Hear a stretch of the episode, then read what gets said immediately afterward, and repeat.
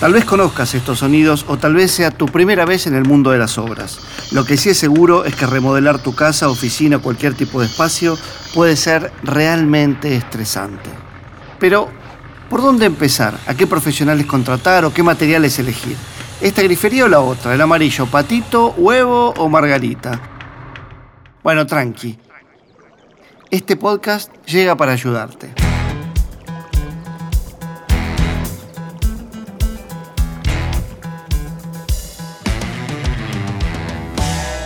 Bienvenidos y bienvenidas a Remodelatur, un podcast original de Familia Bercomat y una audioguía para remodelar tu casa.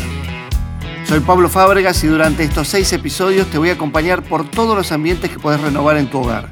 El baño, la habitación, el living, la cocina, la fachada y hasta el jardín o balcón. Vamos a charlar con especialistas que nos van a compartir sus clásicos, tendencias y tips. Queremos que cumplas tu proyecto de vida con éxito y puedas vivir tu espacio como vos querés. Dicen que la primera impresión es todo. Y en las casas lo primero que ves es la fachada. Diseñar un frente no es tarea fácil. Materiales, puertas, portones para garage, ventanas, pisos, colores, todo tiene que cumplir dos funciones, combinar y durar. Entonces, ¿por dónde empezamos?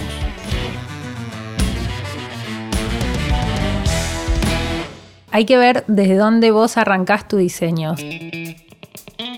Quien está hablando es la arquitecta Trinidad Reina. Si arrancás por el interior y de ahí va saliendo la fachada, o sea, desde la funcionalidad de la planta hacia la fachada, o, no sé, me encanta un paredón de hormigón porque le da como monumentalidad, y, pero bueno, de repente adentro, ¿qué pasa? ¿no? Porque va a ser un sector más oscuro, porque por ahí la orientación no da para eso. Entonces es como un tema a pensar eh, desde dónde quiero arrancar mi diseño de la casa. Quiero que se vea de esta manera o con este estilo, un estilo más moderno o un estilo más vintage, pero siempre hay que tener en cuenta qué va a pasar adentro. ¿Y a vos cómo te gusta pensar las casas? ¿Desde adentro hacia afuera? Desde... sí, desde adentro hacia afuera. A mí me gusta mucho imaginar las situaciones cotidianas de las casas eh, tanto sea una casa diseñada de cero o una remodelación de un departamento, eh, ¿qué va a suceder? ¿Cómo vive la familia? ¿Van a invitar amigos? ¿No van a invitar amigos? ¿Les gusta leer un libro? ¿Tiene que tener mucha entrada de sol? ¿No tiene que tener entrada de sol? Y mientras hablo, me voy imaginando un montón de cosas que van pasando alrededor de eso. Tienen chicos chicos, chicos más grandes. Entonces, a partir de eso es eh, cómo uno quiere vivir esos espacios. En todas las ciudades de la República Argentina hay tantas fachadas como estilos, coloniales, modernistas o simples paredones que dejan todo en la imaginación. El arquitecto Ignacio Schulman, acostumbrado a reciclar propiedades antiguas, nos da consejos para cambiarle el exterior a nuestra casa. Depende un poco este, la génesis del proyecto hacia dónde va y eso va este, a desembocar en qué tipo de cambio este, se, va a hacer en la fachada, eh, pero siempre nosotros apuntamos a eso, a tratar de conservar todo lo que tenga un, valor histórico. Entonces, si la fachada, es del principio del siglo, lo mismo, tratamos de rescatarla lo máximo posible. Principio del siglo XX, estás Principio del siglo XX, claro, perdón. No, no, me pasa lo este, mismo, eh, pero quería dejarlo claro. Sí, sí. Es así. Somos del, siglo pasado. Somos del siglo pasado ya, somos. Este, entonces, este, apuntamos a, eso, a mostrar la historia. Entonces, como apuntamos a mostrar la historia, a recuperarla en parte y hacer intervenciones quizás que muestren algún tipo de convivencia entre lo nuevo y lo viejo. Todos los estilos históricos, cualquier cosa de 50 años o más vieja, llamémoslo así, no importa, ¿todo te parece que es respetable o alguno decís, la verdad no vale la pena mantener esto? Mm, nos ha pasado casos donde quizás la transformación este, eh, es más grande que digamos, la recuperación. Este, y bueno, a veces tiene que ver también hacia dónde, hacia dónde va el proyecto. Este, pero, digamos, todo, todo donde, lugar donde ha sido vivido, me parece que tiene como algo de historia que, puede ser rescatado, más allá de que tenga molduras o no tenga este, una ventana de madera o etcétera, pero tiene como el condimento del paso del tiempo. Y, también, bueno, apuntamos quizás desde ahí como a, mostrar el paso del tiempo y quizás no tanto eh, el valor eh, patrimonial de la moldura o de los materiales que tenga la fachada, porque obviamente hay mucha cantidad de estilos en la ciudad de Buenos Aires. Eh, esto es muy amplio el repertorio de... Creo que es la ciudad que más estilos tiene. Es muy, y si no, somos los primeros, estamos en el top 5. Sí, sí, estamos, estamos perdidos. En las fachadas hay un elemento que se lleva todo el protagonismo, la puerta. Las hay de distintos materiales y de colores, pero Carolina Oleiro nos dice qué hacer si queremos renovar esa vieja puerta que heredamos junto con la casa. Las puertas son, son como la, son la entrada a la casa y también la, personalidad que va a tener esa casa, ¿no? En general, una puerta muy tallada de madera ya te anticipa lo que te vas a encontrar adentro o no. Son un poco una sorpresa, pero sí, son un elemento decorativo que hace un tiempo era tenía una función nada más, eh, permitir el ingreso o el egreso y ahora realmente se pone mucho acento. Se usa incluso como respaldo, se usa como mes, se usan como mesa, como elementos decorativos adentro de la casa. Si imaginemos que yo te regalo una casa y la casa te gusta mucho, no le vas a tocar demasiado. ¿La puerta se la cambias entonces? ¿Sí o sí? Eh, si, si, me gusta la puerta y si está en buen estado, no, la conservo. Aunque no te represente. Aunque no me represente, sí. Escucho, escucho bastante a, a, los muebles o a los objetos. Hay veces en que uno tiene que darles tiempo y, y es una cuestión de energía. A veces te caen bien y a veces hay que sacarlos y ponerlos en otro lado o dejar que se vayan a otra familia, a otro lugar. ¿Qué harías eh, con, una puerta? Básicamente no, está en buen estado, es una puerta vieja, no significa mucho. Eh, ¿Cómo podemos darle algún sentido a esa puerta que ni fu ni fa? Estoy hablo de esto y pienso en la puerta de mi casa. Sí. Que es una puerta que... ¿De madera?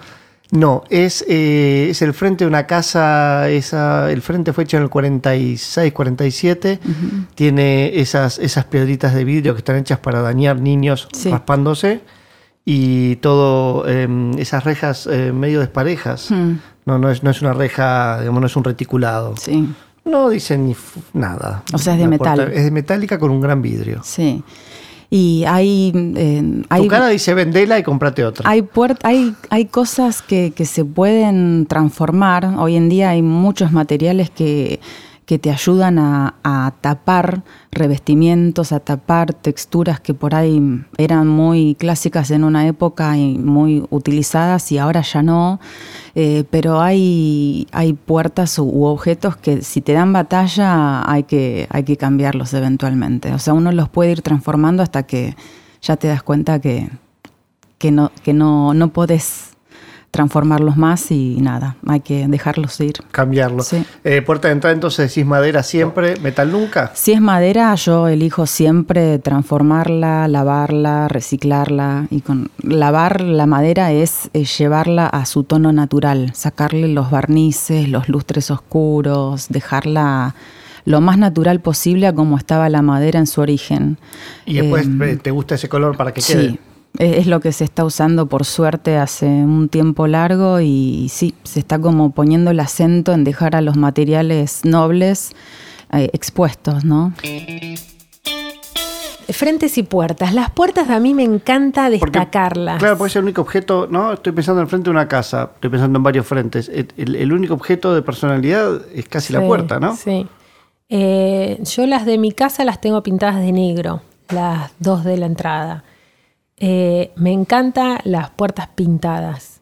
Obviamente la puerta de madera me gusta, eh, tiene que ser una linda madera, pero pintadas de un color me encanta, me encanta. Y en las remodelaciones siempre trato de que la puerta de entrada eh, esté pintada del color que combina con la paleta de colores que elegimos para la casa.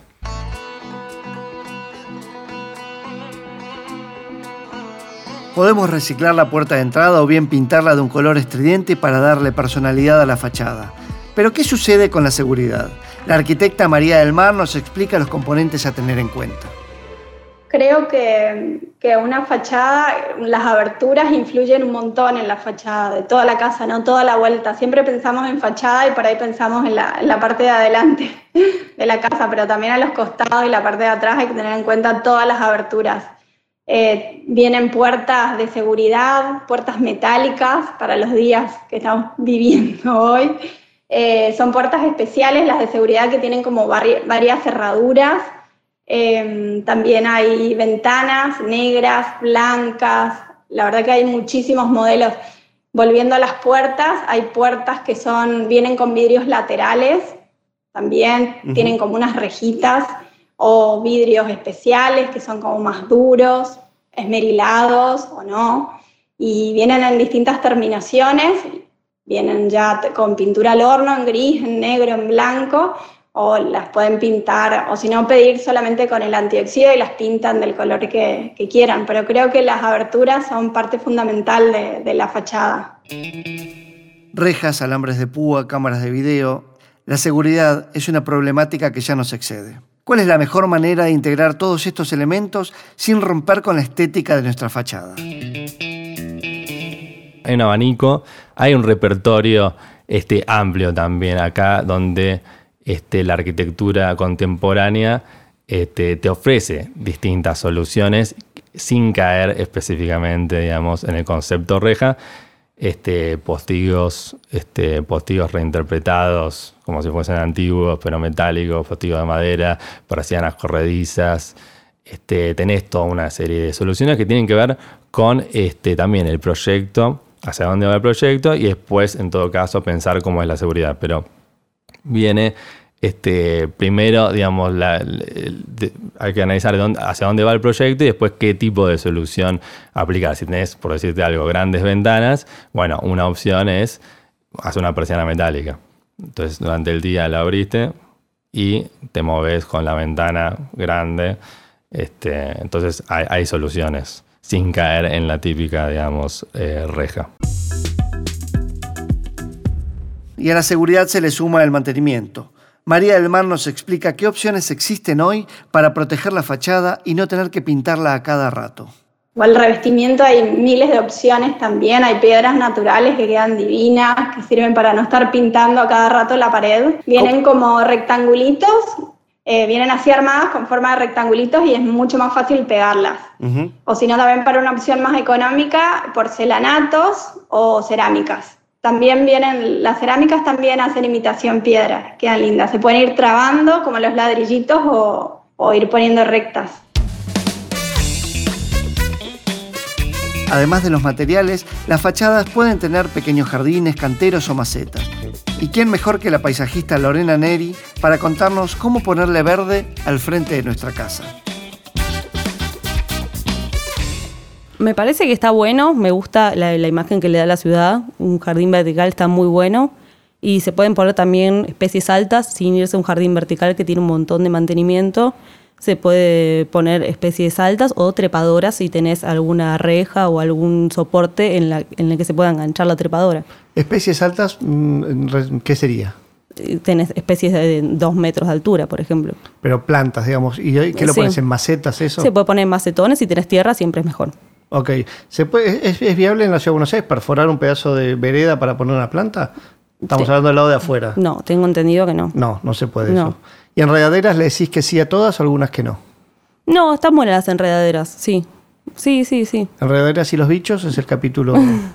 siempre, siempre la gente pregunta por las cucarachas en las enredaderas. Yo soy muy amigo de las cucarachas voladoras. A mí no me molestan, pero entiendo que mucha gente le cause más pánico que de Joker. Es, es inevitable, pero bueno, las plantas atraen bichos. La naturaleza es así, ¿no? Si no pedimos demasiado. Entonces, enredadera así para el frente de una casa, ¿te parece bien? Sí, me parece que está muy bien. No mucho mantenimiento, ¿verdad? ¿O sí? Lleva mantenimiento, algunas más que otras. La enamorada del muro, que es la que ves siempre que es pegada, pegada a la pared. Sí. Esa no necesita soporte porque se pegan las raíces a la pared y lleva un mantenimiento, hay que podar en primavera porque si no podas después se, agranda mucho y se termina cayendo la planta.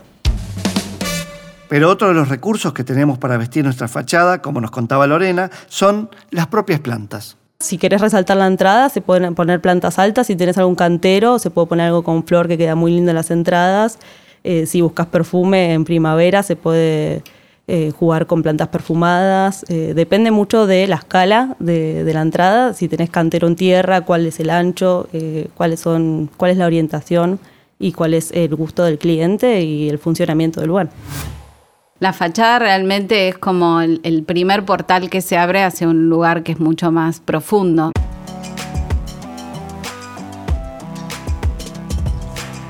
Gaby Piccoli lleva adelante la cuenta Pureza de Hogar, un espacio desde el que realiza y enseña a mantener las buenas vibras en casas y ambientes. Si no hay química, o sea, si hay rechazo con esa situación, va a haber que amigarse con eso. ¿El no me gusta ya es un símbolo de rechazo? ¿O puede ser un no me gusta, no, pero no, no? el no me gusta es algo más tranqui. Es, no me gusta, pero bueno, dame tiempo. Perfecto, perfecto. Eh, como aspectos nuestros, ¿no? Sí, sí, sí, como cuando la pareja está floja, que decís... Sí, bueno, pero Vamos a esperar un hacemos poco. un balance, lo dejamos madurar un poco. ¿Y, y qué, y qué sensación eh, pudo reconocer en mí el decir, la verdad que esta fachada creo que tendría que cambiarla, o algo tengo que intervenirla, en algo tengo que intervenirla, perdón? Bueno, primero yo me, me haría una pregunta que, que tiene que ver con si siempre o cada vez que veo algo nuevo ya necesito generarle un cambio. Ajá. Porque eso significaría que el que está necesitando un cambio es esa persona. Para de atacarme. Basta de atacarme. Bueno, me estás haciendo sabías que nos conocíamos y que lo iba a decir. Este, Perfecto, perfecto, ent- entonces, bueno, si es algo particular, digamos que es la primera vez que esto sucede, bueno, lo tomaría como esto, como establecer una amistad. ¿eh? Y para eso hay como bastantes resinas o hay algunas hierbas como la lavanda, el sándalo amor, que uno hace que se pueda ir amigando, encendiéndolas con eso que no me resultó tan agradable. Bien. Eh, estamos hablando de aromas, me Sí. imagino yo. Eh, el aroma es aquel que, que modifica. El aroma es ¿Es aquel a través que... del, olfa- del olfato que eh, empieza el trabajo?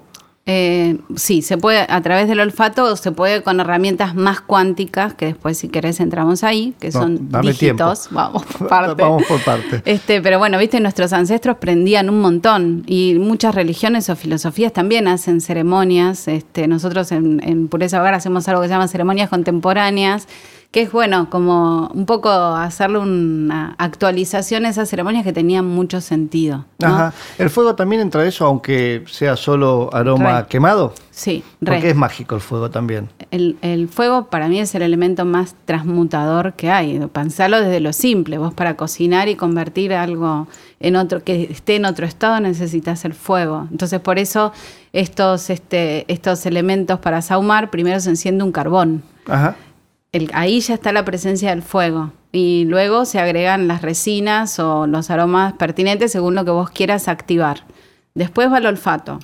El olfato es uno de los sentidos este, más inteligentes que tenemos mm, los humanos, porque conecta mucho con memorias profundas. Entonces, aunque no sepamos absolutamente nada de, de aromas o cuál es el efecto de la mirra, suponete, Que ni la conozco. Recién. ok. Escucho mirra por primera vez en mi vida. bueno, la mirra es una resina que también se vende en polvo a veces, pero es un conector como entre un mundo invisible, ¿sí? un universo no manifestado y un universo manifestado. Entonces, si vos tenés como llegaste y el frente de la casa no te parece como amigable, por lo menos, o no te gusta, lo querés cambiar, encender mirra con sándalo y un poco de lavanda es, bueno, a ver, haceme ver algo que no estoy percibiendo de esto, en vez de descartarlo. Y lo ceremonial sería en el frente de esa misma casa prenderlo y recorrer el frente, por ejemplo. Sí, sí, se, se pasa de, de un lado, de un extremo al otro. No es importante ya a esta altura de izquierda a derecha, como un montón de indicaciones que habían antes. Eh, no, no es importante. Lo, lo más importante es sostener la intención y también pensar que es- esa casa este, tiene su propia energía. Y ella también va a presentar como si vos enseguida la empezás a romper y a cambiar y todo. No sé si habrás escuchado un montón de historias que de pronto la casa se le pincha una cosa, se la rompe la otra, se le quema el electrodoméstico. Bueno, pregúntate si estás tratando de comunicarte con la casa o sos de imponerte.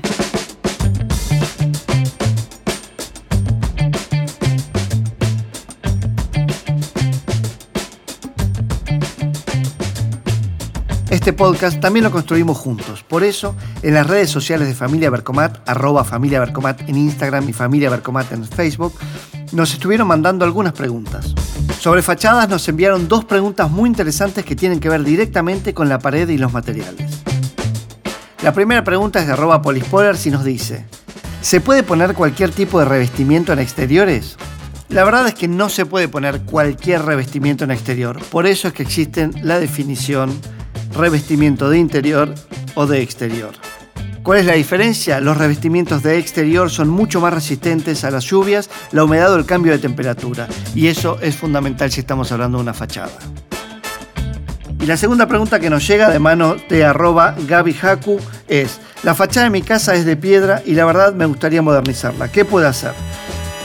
Bueno, como esta es una pregunta bastante compleja, por supuesto llamé a un entendido de verdad en la materia, quien es Atos. Atos, vendedor estrella de familia Bercomat. ¿Qué me dice Atos? Es, si ya era de piedra la fachada, su consejo es que retires la piedra e instales porcelanato. Y porcelanato preferentemente de gran tamaño para una fachada. Gran tamaño estamos hablando de por lo menos arrancar en 60 centímetros por un metro 20. ¿Qué porcelanato poner? Bueno, según el mismo consejo de Atos es andá y elegí el que quieras. ¿Por qué? Porque hay terminaciones mate, terminaciones brillantes y también hay una infinidad de colores.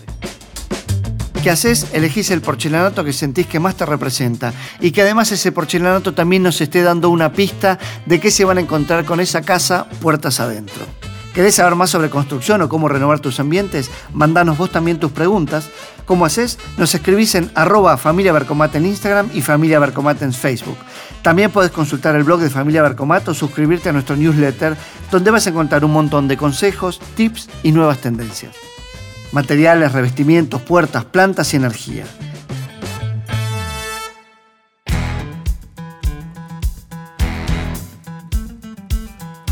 En el episodio de hoy aprendimos que se pueden combinar un montón de elementos para hacer que el frente de una casa en realidad te esté dando la bienvenida a un hogar. En el próximo capítulo vamos a la parte que más se vive, disfruta y ensucia en la casa, la cocina qué materiales elegimos, cómo optimizamos el espacio. Vamos a responder todo esto y mucho más. Remodelatur es un podcast original de Familia Bercomat, producido por Posta en colaboración con Chile. Nos encontrás en las redes sociales como Familia Bercomat. Yo soy Pablo Fábregas y nos escuchamos en el próximo capítulo.